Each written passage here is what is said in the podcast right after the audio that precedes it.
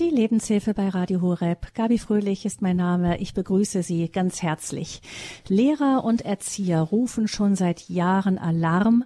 Kinder haben heute eine geringere Konzentrationsfähigkeit als frühere Generationen, eine niedrige Frustrationstoleranz, sie sind unselbstständiger, haben oft kein Gespür für Grenzen und tun sich schwer, sich in andere einzufühlen. Sie hängen viele Stunden täglich am Smartphone oder vor sonstigen Medien, bewegen sich zu wenig und haben immer weniger reale Kontakte. Außerdem ist ihr Blick in die Zukunft erschreckend pessimistisch.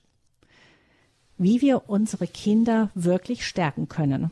Das ist das Thema hier in der Lebenshilfe. Und mein Gast hier im Studio Wachtberg bei Bonn ist Reinhild Felten. Sie hat 42 Jahre lang als Grundschullehrerin gearbeitet und Konrektorin, vor allem an inklusiven Schulen, auch mit Kindern mit Behinderung und Einschränkungen. Seit 2015 ist Reinhild Felten im Ruhestand und sie nutzt die gewonnene Freiheit, um unter anderem um eine Elterninitiative zu gründen. Sie hat mir gesagt, das hat sie gleich mit Beginn des Ruhestands und der neuen Freiheit, die damit verbunden war, getan. Die Initiative heißt Eltern für eine gute Schule. Herzlich willkommen, Frau Felten. Guten Tag, Frau Fröhlich. Frau Felten, Ihre Elterninitiative ähm, ist im Raum Köln aktiv. Ähm, worum ging es Ihnen da? Was hat Sie gedrängt, dass Sie gesagt haben, sofort mit dem Ruhestand habe ich das gegründet? Ja, also ich habe 2015 im Sommer aufgehört, an der Schule zu arbeiten und habe dann sofort eine Elterninitiative begonnen zu gründen. Bis das dann soweit war, war dann 2016. Unser Ziel war, also es heißt Eltern für eine gute Schule, weil mir als Lehrerin und natürlich auch vielen Eltern ähm, haben wir haben uns Sorgen gemacht, weil wir gefunden haben, dass die äh, Schulpolitik in Nordrhein-Westfalen, dass das nicht gut läuft, mhm. dass die Kinder immer weniger lernen und immer mehr auf sich selbst gestellt werden. Die Eltern berichten, dass sie immer mehr äh, mit den Kindern zu Hause arbeiten müssen. Es hat sich ja dann so entwickelt, dass die Kinder nicht mehr unbedingt eine Schreibschrift lernen. Dann gab es das Lesen durch Schreiben. Das heißt, dass die Kinder nicht mehr einen Leselehrgang gemacht haben, sondern indem sie äh, lesen, da wurde das Lesen und Schreiben vermengt und es sind aber eigentlich zwei unterschiedliche äh, Lehrgänge. Und das alles hat uns Sorgen gemacht. Und ähm, deshalb habe ich mit einigen anderen, das sind Eltern, das sind auch ehemalige Lehrer ähm, und auch Menschen aus anderen Berufen, haben wir diese Elterninitiative gegründet. Wir haben dann verschiedene Veranstaltungen gemacht zu verschiedenen Themen, eben zum Thema Lernen, auch einige Male zum Thema Digitale, also ähm, Umgang mit digitalen Medien, auch äh, online. Eine Veranstaltung mit Frau Professor Bleckmann haben wir online gemacht in der äh, Corona-Lockdown-Zeit. Mhm. Haben dann viel Rückmeldung bekommen und machen jetzt online äh, etwa alle drei bis vier Wochen eine kleine Elternrunde, wo wir Eltern einladen, ihre Sorgen und Probleme zu äußern zum Thema Umgang mit digitalen Medien. Und das hat großen Anklang und mhm. das sind sehr schöne, wir machen das per Zoom, das sind sehr schöne Gespräche, wo auch die Eltern untereinander ins Gespräch kommen. Also die, ähm, die, der Leistungsrückgang der Kinder an der Schule, die Überforderung der Kinder an der Schule hat sie auf den Plan gerufen. Mhm. Ähm, sie haben ja eben schon eben aufgelistet auch, nicht was, woran sich das alles äußert. Ähm, gucken wir mal zu dem, wie die Kinder heute eben in die Schule kommen. Und man sagt oft, die, die Eltern, die Lehrer sagen ja oft, ähm, die Kinder treten sehr selbstbewusst auf, ja, die lassen sich einfach nicht mehr viel sagen, diskutieren gegen alles an. Sind die wirklich so selbstbewusst oder treten sie nur so auf? Ja, ich würde sagen, sie treten nur so auf.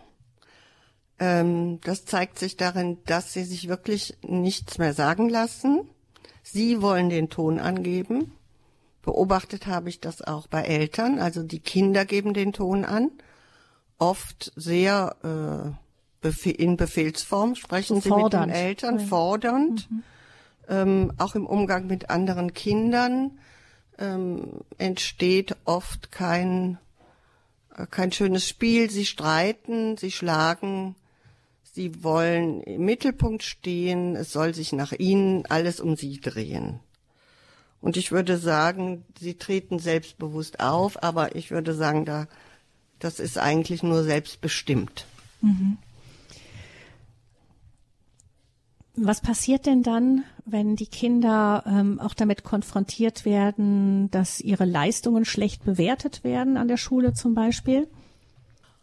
Ja, das ist häufig so. Also in der Grundschule zum Beispiel melden sich die Eltern.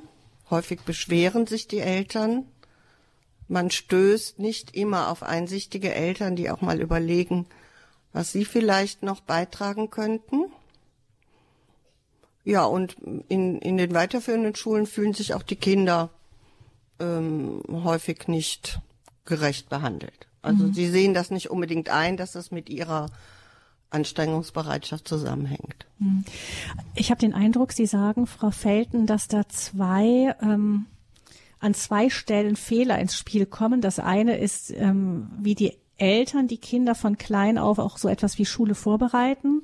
Auf der anderen Seite aber auch ähm, das Schulprogramm selber nicht. Gucken wir vielleicht erstmal kurz, weil das für uns jetzt heute der kleinere Bereich ist, kurz, was passiert denn in, was ist denn in den Schulen von der Pädagogik, die auch Sie als Lehrer haben umsetzen sollen. Ähm, was hat sich da so verändert, dass Sie sagen, das war jetzt wirklich nicht hilfreich? Sie haben schon gesagt, zum Beispiel dieses mit dem Lesen und Schreiben, Lernen. Ich, es gibt ja wirklich auch die, die Gymnasien, aber auch die Universitäten beschweren sich darüber, dass äh, die Kinder kaum noch richtig ordentlich, also korrekt schreiben können einfach oft. Also weder was das Schriftbild angeht, noch was die, ähm, die Rechtschreibung und Grammatik angeht. Ähm, was ist denn da für eine Pädagogik ins Spiel gekommen? Was stellen da Vorstellungen hinter?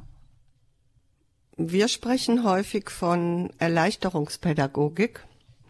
Ähm, man versucht, ähm, den Kindern nicht mehr so viel abzuverlangen. Das werden wir dann gleich im Bereich der Eltern auch noch sehen. Man versucht, ihnen sehr entgegenzukommen. Zum Beispiel behaupten ähm, Lehrer dass die Kinder nicht mehr Schreibschrift lernen können, weil sie nicht mehr feinmotorisch so geschult sind. Das stimmt. Sie werden heute auch in den Kitas nicht mehr so gut vorbereitet, dass sie äh, viel basteln, viel malen, viel schneiden, so dass die äh, Finger äh, feinmotorisch gut geübt sind. Das erschwert natürlich so ein äh, Erlernen der Schreibschrift, aber meiner Meinung nach braucht es einfach Übung. Und wenn man es dann gut kann, dann ist das Schreiben in Schreibschrift schneller als in Druckschrift. Mhm. Klar, man muss nicht je, nach jedem Buchstaben absetzen. Und lesbarer. Mhm.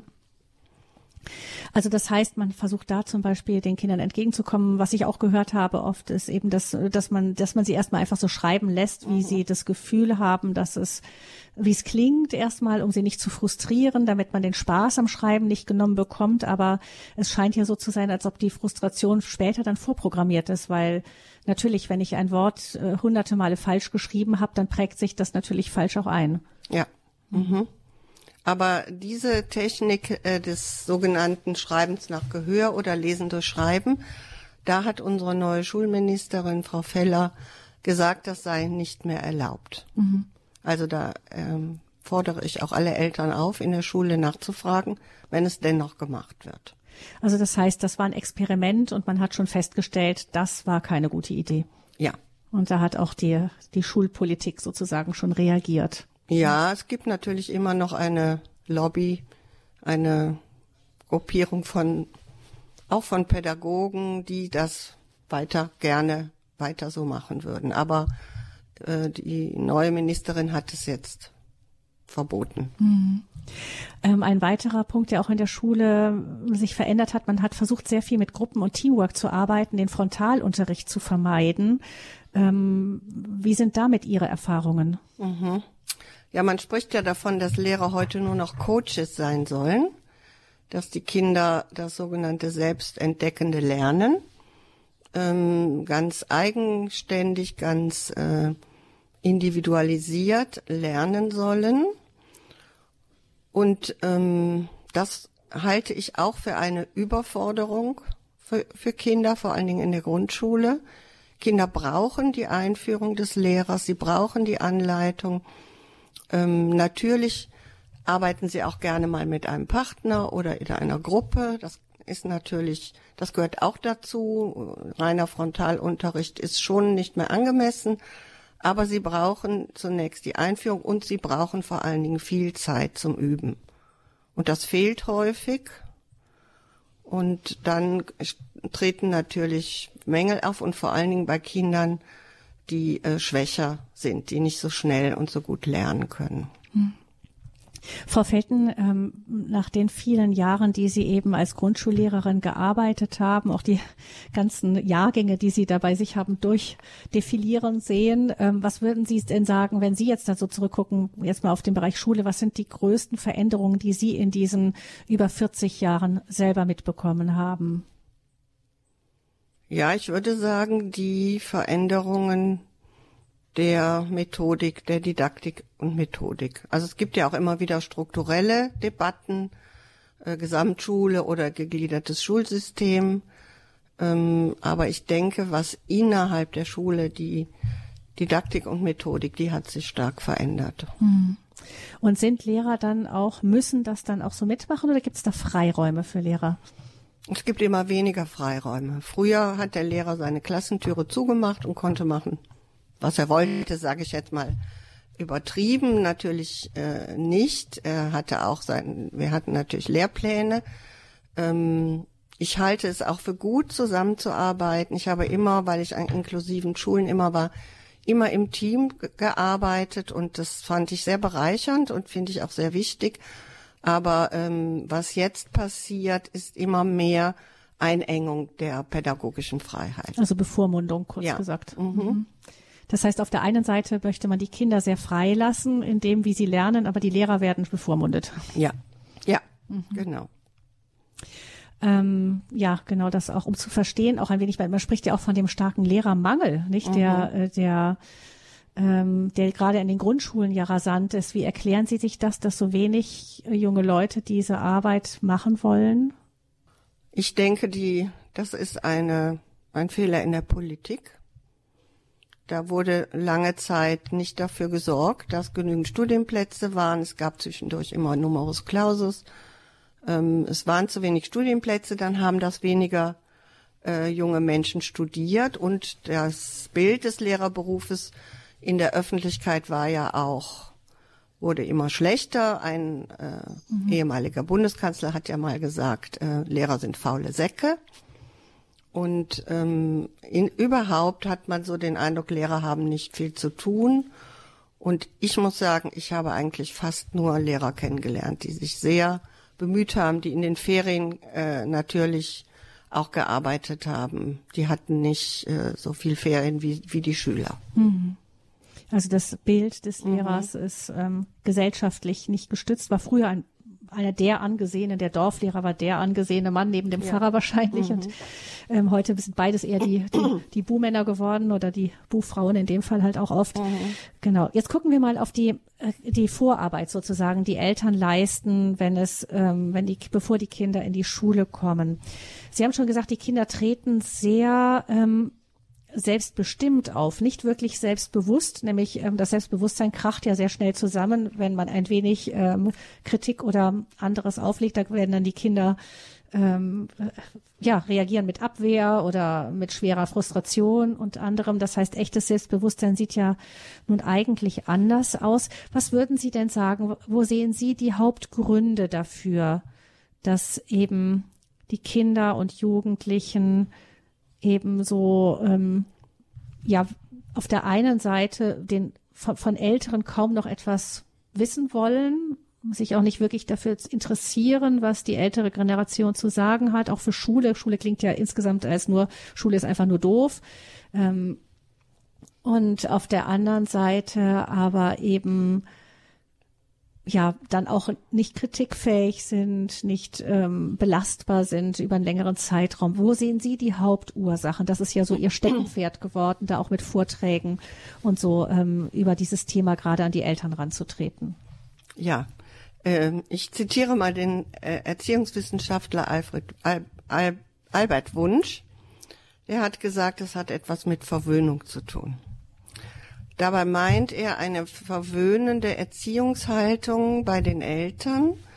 Damit meint er nicht einfach zu viele Süßigkeiten, sondern zu viel Beachtung und zu wenig Belastung. Also dazu gehören viele Dinge, also zum Beispiel kann es sein Maßlosigkeit an Geschenken, Geldzuwendungen, aber auch sofortige Wunscherfüllung, wenn Kinder etwas wollen und sie wollen es dann sofort. Man beobachtet das manchmal bei Kindern, dass sie ähm, ärgerlich werden, aggressiv werden, wenn man nicht sofort tut, was sie wollen. Dauernde Bedürfnisbefriedigung zum Beispiel, dass sie ähm, immer dauernd was essen müssen, dauernd was trinken müssen, habe ich sehr oft in der Schule beobachtet auch Inkonsequenz von Seiten der Eltern. Ähm, die mhm. Eltern möchten, dass das Kind das Zimmer aufräumt und es tut es nicht und sie bitten mehrmals darum und sie werden auch strenger und zum Schluss machen sie es vielleicht selbst. Das ist so ein kleines Beispiel, das wahrscheinlich viele Eltern kennen. Und auch, dass die Eltern keine Grenzen mehr setzen oder zu wenig Grenzen. Kinder dürfen sehr viel was noch nicht unbedingt ihrem Alter entspricht auch. Ähm, häufig kommt es auch dazu, dass Eltern Aufgaben und Konflikte für Kinder lösen. Sie lassen die Kinder die Aufgaben nicht selbst lösen. Es geht ihnen vielleicht nicht schnell genug oder sie möchten es dem Kind abnehmen. Auch wieder passt hier der Begriff Erleichterungspädagogik und ähm, auch Konflikte mit anderen Kindern, mit Freunden neigen sie vielleicht dazu, die Kinder das nicht selbst lösen zu lassen, sondern es für sie zu lösen. Also fehlende angemessene Herausforderungen kann man sagen. Man spricht ja auch von Helikoptereltern. Damit ist gemeint Eltern, die quasi wie immer über ihren Kindern schweben und sie immer im Auge haben, ihnen dabei alles abnehmen, aber ihnen auch nicht zutrauen. Es fehlt dann auch das Zutrauen. Und heute, wenn man sich überlegt, hat sich die, das Erziehungsverhalten verändert, ähm, kann man sagen, heute kommt noch dazu, dass ein partnerschaftlicheres Verhältnis zwischen Eltern und Kindern entstanden ist. Das hat sich so entwickelt, dass die natürlichen Positionen im entwicklungspsychologischen Sinne mehr verschwommen sind. Also es ist nicht mehr der Erwachsene, der das Kind anleitet und führt, sondern die Erwachsenen versuchen immer ähm, Zustimmung vom Kind zu bekommen. Sie fragen alles. Es ist eine Diskussionskultur entstanden, die häufig dem Alter der Kinder nicht entspricht. Kinder werden äh, gefragt, was willst du essen, was möchtest du, wie, was möchtest du anziehen, wie möchtest du das machen. Häufig ist das ähm, noch nicht dem Alter entsprechend. Ja, und dann ist es auch in der Gesellschaft so, dass äh, so ein bisschen der Eindruck entsteht, dass die Jugend zeigt, wo es lang geht, liest sogar den Politikern die Leviten. Und es ist auch ein, ein Hype um, um die Jugend entstanden. So. Soweit mal vielleicht. Mhm. Das haben Sie jetzt viele Punkte mhm. angesprochen. Ähm, der eine möchte ich mal drauf eingehen. Erstmal gucken wir, dröseln wir es ein bisschen auseinander, mhm. damit wir sehen, wo das passiert. Also fangen wir mal beim partnerschaftlichen Erziehungsmodell an. Ich denke, in früheren Generationen war es ähm, ganz normal, dass der Erwachsene, der erfahren ist und führt. Das haben die Kinder ja oder hat man ja insgesamt hat das schon auch ja, ein sehr autoritäres äh, Elternverhalten hat ja nicht nur gute Seiten gehabt. Es mhm. gab ja durchaus auch eben körperliche Züchtigung mhm. oder sagen wir mal, die Kinder hatten kein echtes ähnliches Verhältnis oft zu Eltern, die sehr autoritär auftraten. Da gab es ja auch eine große Kluft zwischen Eltern und Kindern oft. Die Kinder eine ganz andere Welt als die Elternwelt irgendwo, beziehungsweise die Kinder haben sich versucht zu entziehen, auch indem sie dann äh, in Gruppen woanders hin sind und so und ähm, nicht zu Hause nur arbeiten zu müssen. Also es geht vielleicht auch nicht darum, Frau Felten, um das auch nochmal zu klären, dass man äh, wieder zurückgeht in, in die guten alten Zeiten, in denen die Eltern noch so das Sagen hatten und wenn das Kind nicht pariert hat, dann gab es eins hinter die Löffel. Geht es nicht darum? Nein, natürlich nicht. Nein, es geht darum, natürlich will man nicht zurück zur alten Erziehung, aber ähm, wenn man das Kind auf die gleiche Stufe stellt, dann wird man dem Kind nicht gerecht. Man überfordert auch das Kind, weil Kinder im bestimmten Alter viele Dinge noch nicht überblicken. Da müssen wir als Erwachsene ihnen helfen bei Entscheidungen. Das ist eigentlich gemeint. Und natürlich brauchen Kinder auch emotionale Zuwendung, Verständnis. Das hat ja früher auch oft gefehlt. Ne? Also man kriegte dann eins hinter die Löffel oder man wurde abgetan mit irgendwelchen Gefühlen, mit denen man sich an die Eltern gewendet hat. Das ist natürlich nicht gemeint. Also stell dich nicht so an. Ja, genau. So. Mhm. Mhm.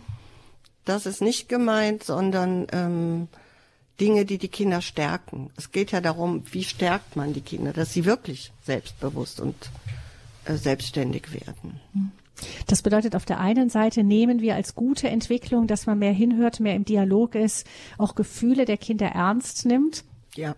Aber es wurde da übers Ziel hinausgeschossen und äh, die Eltern wollen auch gar nicht mehr so richtig ähm, Erzieher sein, sondern mehr Partnercoaches und so weiter. Und das ist genau der Teil, wo man das Kind dann wahrscheinlich mit dem Bade ausgeschüttet hat. Ja. Mhm. Das überfordert die Kinder, ja. Mhm. Was bedeutet das denn für Ihre zukünftige Entwicklung dann von Schulalter an? Wenn Sie mit dieser Überforderung ähm, von klein auf ein Stück weit gelebt haben.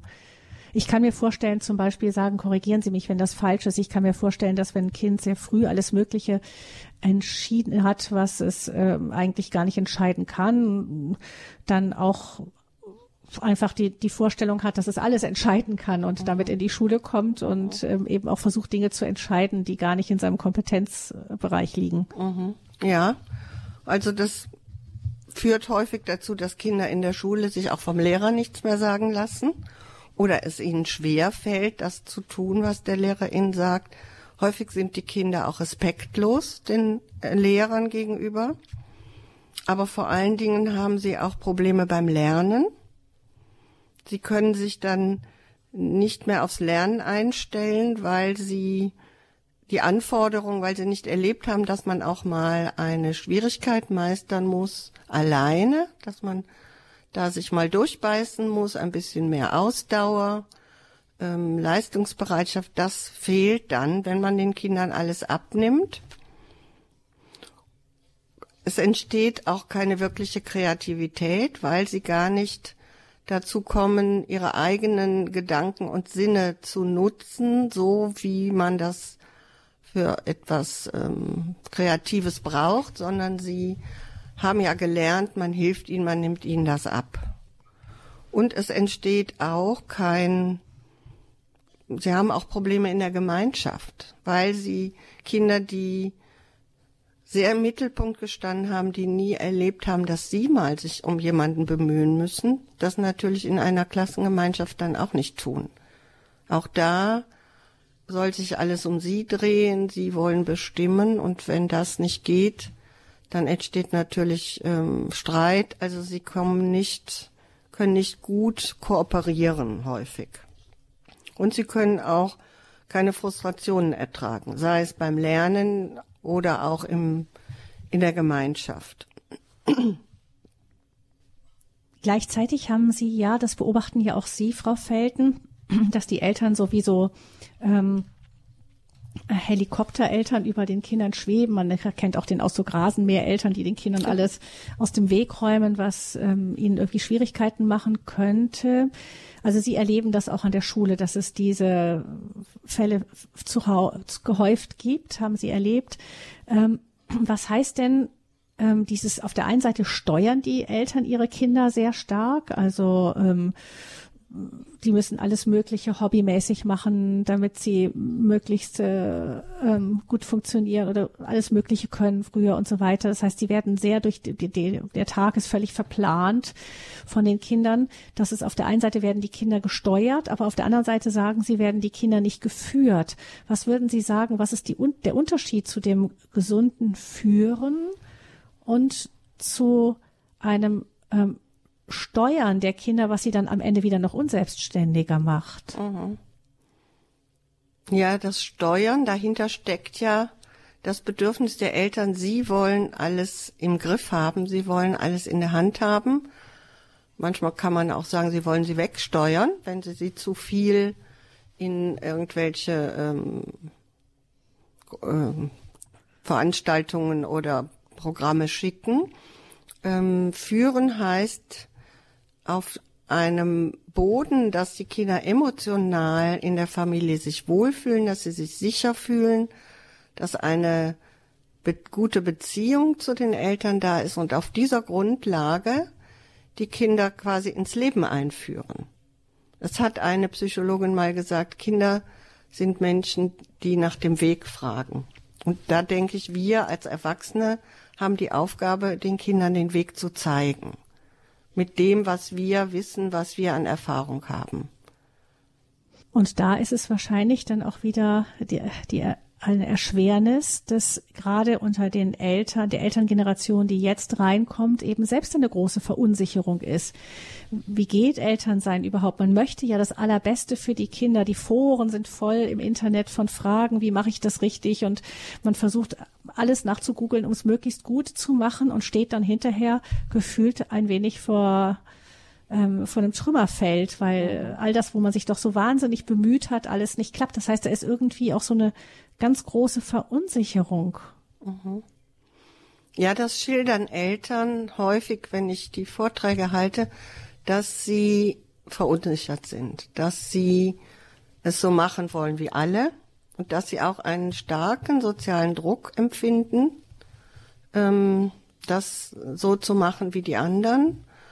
Ähm, es gibt einen Haufen von Erziehungsbüchern, ähm, wo dann die Eltern sich versuchen durchzuarbeiten, aber sie wissen dann nicht richtig, was, wissen trotzdem noch nicht, was richtig ist. Früher war es ja so, dass die Kinder, dass das Wissen über die Erziehung über die Generationen weitergegeben wurde. Das ist heute weniger geworden, bis, bis fast verschwunden. Das war auch nicht immer richtig, was dann, was man dann von den Müttern und den Großmüttern erfahren hat, aber es hat nicht, es war diese starke Verunsicherung nicht da. Also es gab auch eine Erfahrungswelt, in der man groß ja. geworden ist, weil einfach die mhm. Generationen mehr zusammen waren. Mhm. Heute ja. sind ja alle sehr vereinzelt, nicht? Mhm. Also was ich wichtig finde, ist, dass Eltern, erstens muss man wissen, man kann nicht alles richtig machen in der Erziehung. Das ist ein, man, man bekommt Kinder und man wächst mit ihnen quasi weiter und jede Phase bringt wieder neue Fragen und neue Probleme und Wichtig ist auch, das Kind zu beobachten, Zeit zu haben, also ähm, nicht im kontrollierenden Sinne beobachten, sondern sich versuchen, in das Kind hineinzuversetzen und das Kind auch immer wieder kennenzulernen, was bewegt es. Dann ist man in der Erziehung näher dran am Kind, als wenn man sich nach irgendwelchen Büchern richtet, denke ich vielleicht sich auch ähm, bewusst machen, dass das Kind die Führung braucht, auch wenn mhm. ich jetzt vielleicht nicht alles fehlerfrei mache, aber wichtig, man kann einen Fehler wieder korrigieren, aber ähm, die, diese, diesen Erziehungsauftrag, den Auftrag, Eltern zu sein, einfach abzugeben aus Verunsicherung, das führt dann eigentlich in eine noch größere Katastrophe, als den einen oder anderen Fehler mal zu machen, mhm. den man vielleicht machen könnte. Ja. Mhm. Wir sprechen hier in der Lebenshilfe mit der erfahrenen Pädagogin, langjährigen Grundschullehrerin und Konrektorin Reinhild Felten über das Thema selbstbewusst, aber wenig belastbar, wie wir unsere Kinder wirklich stärken. Ich kann mir vorstellen, dass der ein oder andere draußen oder die ein oder andere auch Fragen zu dem Thema an Frau Felten hat oder vielleicht eigene Erfahrungen mit einbringen möchte. Sie können anrufen jetzt hier bei Radio Horeb in der Sendung Lebenshilfe unter der 089 517 008 008 089 517 008 008. Wir hören jetzt ein wenig Musik und freuen uns, wenn Sie dann diese Sendung mit Ihren Fragen und auch mit Ihren Erfahrungen bereichern.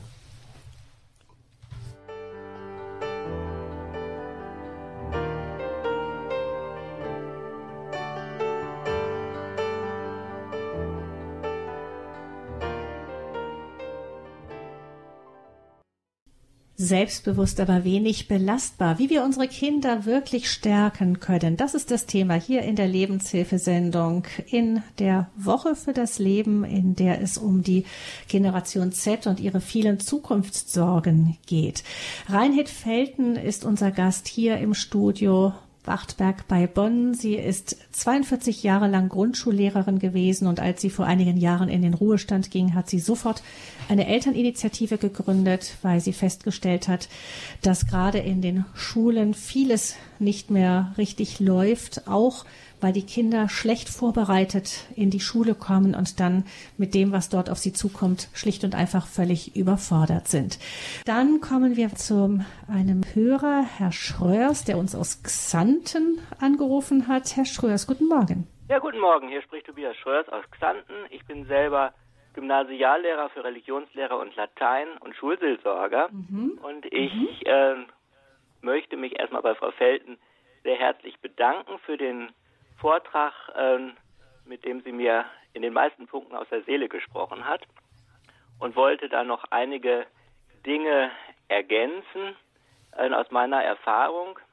Zum einen sehe ich, also wenn ich unsere Schüler anschaue, ähm, ja, da sind in der Regel tolle Menschen und ähm, ich sehe dann ähm, eine Sache, die ähm, gerade im, im weiteren ähm, Unterricht an der äh, Mittel- und Oberstufe ist, dass sich unsere Schul, ähm, ja, unsere Lehrpläne oder die, ähm, geändert haben von Inhalten äh, zu Kompetenzorientierung. Und ja. es geht eigentlich, ja, es geht Allgemeinbildung verloren und es wird immer auf Kompetenzen geschaut, aber ich brauche, um die Kompetenzen zu er, ähm, äh, entwickeln und auszubauen, auch immer ja, die Inhalte. Und das ist also etwas, was, was oft ähm, verloren geht und was Sie, Frau Felten sagten, mit auch der Ruhe und dem Üben, ähm, was Sie am Beispiel der Schrift, ich erinnere mich an meine vollgeschriebenen ähm, Schultafeln mit Schwungübungen, ähm, das geht ja im Lateinunterricht weiter, dass ich Vokabeln lernen muss und so weiter. Und ja, und oft sind die Schüler auch sicherlich durch die Digitalisierung, durch viele ähm, Filme, Sequenzen und so gar nicht ähm, ja bereit oder gar nicht in der Lage, längere Zeit äh, diese Ruhe ähm, zu, äh, zu haben. Und dann noch eine Sache, ich denke, ganz wichtig, und da denke ich, das merke ich auch aus ihrem, ihrer Haltung äh, heraus, ähm, ja, als Lehrer ähm, kommt es oft nicht gar nicht auf die ähm, Unterrichtsart an, sondern halt ähm, Vorbild zu sein, Kompetenz, kompetent, selber kompetent zu sein, den Schülern ähm, die Inhalte anzubieten, authentisch zu sein und ja, und mein alter Pfarrer hatte mal gesagt, wie ich, äh, wie ich ins Referendariat ging, äh, nützt nichts, äh, dein Re Diplom in Theologie nützt dir nichts, wenn äh, die Blagen nicht merken, dass du es aus ganzem Herzen liebst. Und äh, ich glaube, das ist ähm, auch für den Lehrer ganz wichtig, dass die Schüler merken, da ist jemand, der nimmt mich als Mensch ernst. Ähm, und ja, der Trend auch zwischen dem, den nicht gemachten Hausaufgaben und ähm, der Backpfeife für die Mitschüler auf der einen Seite und dem Menschen Fritz, ne, wenn ähm, ne, beim Schülersprechtag der Schüler vor mir steht und ich sage so, na, wie, wie, steh, wie bist du denn so? Und dann sagt ein kleinen äh, äh, Paul, ich bin schlecht. Nein, ich sage so, Paul, du bist nicht schlecht. Du, äh, ähm, doch, äh, wie stehe ich denn in Rallye? Ja, du stehst in Rallye 4. Ja, da bin ich doch schlecht. Nein, schlecht wärst du, wenn du deine Mitschüler schlägst, wenn du deine Mitschüler ähm, ähm, belügst und so. Und das tust du nicht. Du bist ein feiner Kerl. Und an deiner Rallye-Mitarbeit, äh, da können wir noch zusammen üben. Und das ist so das, was ich noch beitragen wollte. Mhm. Ja, vielen Dank, Herr Schröers, ähm, dass Sie so aus dem, aus dem Leben auch des Lehrers, Gymnasiallehrers berichten. Wahrscheinlich können Sie auch bestätigen, dass ähm, die Kinder von der, aus der, die aus der Grundschule kommen, die ja Frau Felten vor sich hatte, die sind dann diejenigen, die im Gymnasium sie weiter beschäftigen. Und ähm, wenn ich Sie richtig verstanden habe, erleben Sie das tatsächlich so. Eben die Kinder kommen dort an und sind dann auch wieder fürs Gymnasium nicht wirklich fit, oder? Ja, Unterschiede. Ich merke sogar an, wir haben halt ein Einzugsgebiet von mehreren Grundschulen und ich mhm. merke sogar an den Schülern, äh, früher noch deutlicher sogar an der Schrift, aus welcher Grundschule sie kamen. Ne, oft eine Dorfschule, die klassisch unterrichtet hatte, ähm, das sah ich an der Schrift, das sah ich ähm, an, an der Frage, wie zum Beispiel Satzglieder und so bestimmt wurden äh, im, äh, und, äh, und halt äh, aus welcher anderen Schule die kamen, das merkte man also ganz deutlich. Also welche, ähm, ja, äh, welche pädagogischen Konzepte dann dahinter standen. Und die einen schrieben äh, Schrei Schreibschrift, klassische Schreibschrift, die anderen schrieben vereinfachte Ausgangsschrift, die dritten schrieben Druckschrift. Und das merkte man dann auch gerade später dann bei Klassenarbeiten ähm, wie schnell oder langsam die schrieben. Hm. Das bedeutet auch, also gleiche Ausgangslage von der Gut Dorf ist natürlich auch nochmal anders als Stadt vom Publikum oft, ähm, das in der Schule aufkreuzt. Aber insgesamt ist es schon so, dass auch die Grundschule schon, sagen Sie, auch einen Spielraum hat, ähm, etwas zum Guten zu wenden. Ich kenne ja auch viele wirklich tolle Grundschullehrer und äh, mhm. ich weiß ja auch, wie die dann, wir haben ja auch dann die pädagogischen Konferenzen äh, in der fünften und sechsten Klasse, wo dann auch ja dann auch äh, die Grundschullehrer oft dabei sind. Da merkt man dann ja auch äh, ja auch wie engagiert die teilweise sind ne? und sich auch noch für ihre Schüler interessieren. Wie ist dann was ist denn aus geworden oder aus der geworden? Das ist dann natürlich auch schön. Ja, vielen Dank für Ihren Anruf, Herr Schörs, für Ihren ja, Beitrag. Gerne. Alles Gute für Alles Sie Gute. und auch für Ihre Schüler nach Xanten. Alles Danke. Gute, viel Segen. Weiter geht's in Waldhofen mit Herrn Michler. Herr, Michler, helfen Sie mir ganz kurz. Waldhofen liegt wo? Ja, das erstmal schönen guten Tag. Das liegt ähm, etwa 30 Kilometer vor der polnischen Grenze, also Sachsen, oh. Südostsachsen dort, die Richtung. Wunderbar, eine ganz andere Himmelsrichtung. Herzlich willkommen. Was möchten Sie beitragen? Ich habe gestern schon diese sehr interessante Sendung über die Generation Z gehört. Und ich bin da leider nicht durchgekommen, aber es gibt eine Verbindung, eine Schnittmenge. Ich habe eine konkrete Frage oder was mir aufgefallen ist. Äh, der Referent hat ja deutlich gesagt, dass den jungen Leuten heute die Orientierung oft fehlt. Er hatte dann diese unheimliche Komplexität ähm, wahrgenommen oder herausgestellt, die es den jungen Leuten schwer macht. Sicherlich den kleinen Schülern wie auch den Jugendlichen, das ist alles gleich und dieser fehlende Gemeinsinn, der immer stärker verloren geht, auch durch diese äh, Fernbeschulung äh, im Rahmen von Corona. Und ähm, ich hätte gestern in Referenzen schon gefragt und mache das aber heute, gibt es Studien, die, die eine Aussage dazu treffen, ob äh, Kinder, die stärker religiös geprägt sind, da Vorteile haben in all diesen Punkten. Weil es geht ja ganz untechnisch nicht nur um Fachkompetenz, sondern auch um personale Kompetenz. Ja, und da ist die Schule das eine, das andere ist das Elternhaus, nämlich genauso wichtig und dort kriegen die die Werte ja vermittelt. Also meine ganz konkrete Frage, gibt es objektive Studien, die belegen, dass Kinder, die stärker religiös gebunden sind, eventuell bei diesen gigantischen Punkten, Orientierung im Leben, was ist wichtig im Leben, Komplexitätsminderung, worauf konzentriere ich mich, ähm, etwas Abbau des Egoismus, der immer mehr um sich greift. auch in der Schule ganz wichtig ist, auch für das Land ganz wichtig ist. Gibt es solche Studien und was sagen die aus? Haben Sie meine Frage Spannende Frage, Herr, Herr Michler. Meine These ist ja, die Schule ist ohne ordentliches Elternhaus und Wertevermittlung aufgeschmissen. Ja, jetzt hört man mal, was Frau Felten vielleicht dazu sagen kann. Sie ist jetzt natürlich nicht die Generation Forscherin, die lauter Studien vor der Nase hat, aber vielleicht mal von Ihrem Erfahrungshintergrund. Haben Sie das Gefühl, Frau Felten, dass ein Elternhaus, in dem Glaube eine Rolle spielt, die Wertevermittlung eben im Sinne auch ähm, christlicher Wertevermittlung ist, ähm, kirchlich geförderte Wertevermittlung ist, stehen die in diesem ganzen Thema besser da oder ist man doch einfach Kinder der eigenen Zeit und genau in den gleichen Fallen am Ende wie die anderen? Also über Studien kann ich leider nichts sagen. Das gibt es, aber kann ich mir vorstellen, dass es das gibt. Aber aus meiner Beobachtung würde ich sagen, Glaube kann ich jetzt nicht beurteilen, aber Wertevermittlung, das ist sicher etwas, was Kinder stärkt. Wir als Elterninitiative arbeiten auch mit einer Initiative zusammen, die heißen Wertevoll wachsen. Die haben sich, ähm, deren Ziel ist, die Werte in unserer Gesellschaft zu erhalten, dazu beizutragen. Und wir sehen das auch so, dass das ganz wichtig ist, dass das auch etwas Stärkendes für die Kinder ist. Und auf diesem Hintergrund können wahrscheinlich die Kinder auch besser lernen. Also soweit mal, was mhm. ich dazu sagen kann. Herr Michler, ich denke, das ähm, entspricht dem auch, was Sie vermuten.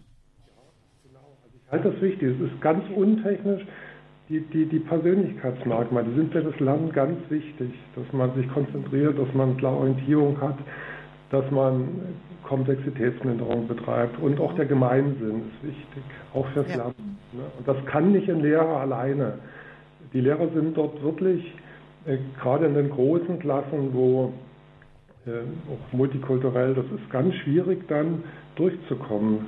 Die haben ihren Stoff und die Persönlichkeitsbildung, ähm, ja, die, die, muss aus dem Elternhaus kommen, denke ich. Ja, das Ohne, und das ist nicht alles richtig. Eine Frage der Stabilität der Persönlichkeit, der Lernerfolg auch dann am Ende in einem technischen Bereich. Also mhm. Lesen, Schreiben, Rechnen und so weiter. Ich denke schon, ja.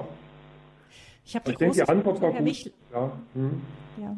Herr Michler, ich habe die große Vermutung, dass es ähm, Studien wahrscheinlich zu diesem Thema eher in den USA gibt. Die interessieren sich für solche Themen tendenziell mehr als wir in Europa. Aber genau, da müsste man tatsächlich nachsuchen. Wäre das die, die Kernthese ist ja, dass der christliche Glaube ein Wertegerüst vermittelt. Das, was Benedikt doch mal sagte, gegen den Relativismus, so ein paar Grundwerte, die wichtig sind. Und, und wenn die jungen Leute schon zeitig äh, daraufhin orientiert werden, kommen die besser zurecht im Leben. Und auch in der Schule vor allen Dingen, denke ich. Ja, ja vielen Dank, Herr Michler. Alle. Alles Gut. Gute Ihnen nach äh, Waldhofen. Jawohl. Vielen Dank, dass Sie angerufen haben. Ähm, vielleicht noch ganz kurz, bevor wir zu der nächsten Hörerin kommen. Ähm, es ist aber auch schon so, Frau Felten, ich denke, Sie haben ja schon auch von in Ihrer Elterninitiative ähm, auch in derjenigen wertevoll wachsen ähm, gibt es ja viele ähm, Eltern mit einem kirchlichen Hintergrund auch, aber die klagen schon auch über die Herausforderungen der Zeit, gerade was die Medien angeht, oder? Also ich habe bei uns gemerkt eben, also ob jetzt kirchlich oder nicht kirchlich, die Kinder haben in einem gewissen Alter das Smartphone einfach auch dabei. Der gesellschaftliche Druck von außen ist groß und es ist ja so, dass wir alle immer auch als Kinder unserer Zeit in der Kirche sind. Also ganz frei sind wir nicht davon, oder? Von diesen Versuchungen unserer Zeit. Nein, also gerade die digitalen Medien sind ja eine große Versuchung für Kinder und auch, denke ich, auch für uns Erwachsene. Aber die Erwachsenen können in der Regel besser lernen, damit umzugehen. Und man weiß auch, dass es bei den Erwachsenen weniger Schaden anrichtet, wenn es ähm, zu viel genutzt wird. Man weiß aber heute, dass es bei Kindern Schädigungen im Hirn, dass keine, die Verbindungen im Gehirn nicht mehr geknüpft werden, wenn kleine Kinder schon sehr viel mit digitalen Medien umgehen, weil es nur zweidimensional ist und wir brauchen aber alle Sinne, um zu lernen. Kinder brauchen, müssen alle Sinne anwenden. Es wird nicht der Geruchssinn benutzt beim Umgang mit dem äh, Handy und ähm, viele andere Sinne auch nicht. Mhm. Also das äh, fehlt dann in der Entwicklung. Mhm. Das heißt auch, es werden den Kindern nicht nur von den Eltern, sondern auch von den Medien ganz viele Anstrengungen genommen. Ja, was können denn Eltern denn tun, damit die Kinder überhaupt noch eben ein Gefühl dafür entwickeln, dass um ein Ergebnis zu haben, man eine gewisse Anstrengung mit einbringen muss? Ja, vielleicht zitiere ich hier mal den Individual Individualpsychologen Alfred Adler, auf den ich mich häufig in meiner pädagogischen Arbeit berufe. Er hat gesagt, das Beste, was eine gute Fee einem Kind in die Wiege legen könnte, wären Schwierigkeiten, die es bewältigen kann. Das meint also Schwierigkeiten, die es bewältigen kann, meint Schwierigkeiten, die angemessen sind, dass man diese Schwierigkeiten dem Kind nicht abnehmen sollte. Nicht Probleme für das Kind lösen, sondern dem Kind Zeit geben, ihm durchaus auch es, es ermutigen, Anregungen geben, aber das Kind selbst machen lassen. Können Sie da ein Beispiel nennen? Ich bei einem ganz einem mm, kleinen Kind. So, bei so einem kleinen Kind äh, nehme ich gern das Beispiel mit dem Türme bauen. Wenn ein Kind äh, fängt an, mit irgendwelchen Klötzchen Türme zu bauen und dann kippen die ja meistens wieder um, weil sie noch nicht die Erfahrung haben, wie das stabil sein kann und dann versuchen sie es nochmal und nochmal. Und das ist ganz wichtig, da nicht zuzuspringen und dem Kind zu sagen, komm, ich mach's für dich, sondern das Kind versuchen zu lassen und wenn man sich die Zeit nimmt und das beobachtet, sieht man, die Kinder versuchen wieder. Und wenn sie dann entmutigt sind, dann braucht es unsere Ermutigung zu sagen, doch, komm, versuch, ich dann kann man ihnen ja mal was zeigen, wie es vielleicht stabiler wird, aber ihnen es nicht abnehmen. Also so eine ganz ruhige Anleitung und vor allen Dingen ihnen auch Zeit lassen. Eltern haben heute einfach keine Zeit. Viel zu wenig Zeit für die Kinder. Das ist auch ein großes Problem. Morgens muss es dann, müssen alle zur Arbeit und in die Schule und dann wollen die Kinder sich nicht anziehen und dann geht das schon los. Da gibt es die Schuhe mit dem Klettverschluss, die ja. gehen schneller zu als die mit ja. der Schleife. Mhm. Mhm. Gut, hat man immerhin den Konflikt nicht. ähm, Zeit für die Kinder, das ist etwas Wichtiges. Mhm. Ja. Ich danke unserer Anruferin und wir kommen noch nach Neubeuern zu einer weiteren Hörerin. Ähm, vielleicht auch da kurz die Hilfestellung. Von wo aus rufen Sie uns an? Grobe nächste Stadt? In München. München, in der Nähe von München. Wunderbar. Ja, herzlich willkommen. Ja, ich wollte zu den Voraussetzungen was sagen. Ich habe also elf Kinder und Sie können sich vorstellen, dass ich nicht gerade viel Zeit hatte, mit jedem zu lernen oder irgend sowas. Mhm. Und die Lehrerin hat zu meiner Ältesten, als sie im ersten Schuljahr schon fließend las, gesagt, äh, ja, wie kommt das denn? Deine Mutter hat doch bestimmt keine Zeit, dir dabei zu helfen mit den vier Kleinen. Und er hat, er hat mir hinterher erzählt, meine Tochter hat geantwortet, ja, ich habe ganz allein auf der Haustürtreppe gesessen und auf einmal ging es. Ähm, was wir gemacht haben, was sonst keiner macht, ist erstens, sie durften alleine rauslaufen, äh, in Düsseldorf damals noch zur Rheinwiese, hier in Bayern später äh, in den Wald mit Kindergruppen und untereinander. Später hat einer meiner Söhne mal gesagt, ach weißt du Mutter, ihr Eltern war gar nicht so wichtig, wichtig waren die großen Geschwister.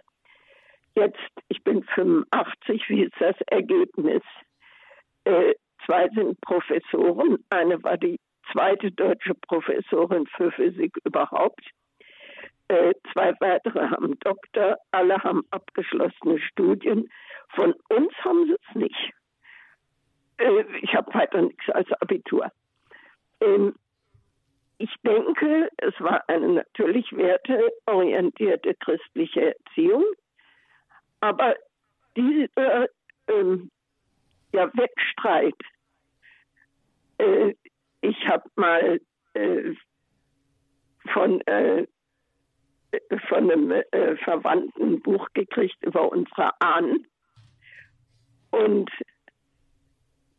Dann rief der eine Bruder den anderen runter. Nun kommt noch endlich die Urperiode, en äh, Enkel von Karl dem Großen. Und er rief zurück, ja, weißt du überhaupt, was Periode ist? Zwischen uns und Karl dem Großen äh, sind nicht mehr äh, Generationen als Kinder in deiner Klasse. Oder ähm, wie hörte ich, wie er auch durch den Flur runterschrie, ja, nun tu doch mal endlich was äh, für die Schule, sonst krebst du hinterher dein Leben lang rum.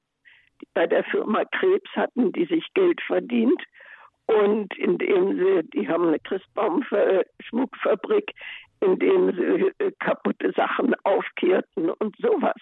Mhm. Ähm, was Geschwister da bewirken können, das mhm. können wir Eltern nicht bewirken.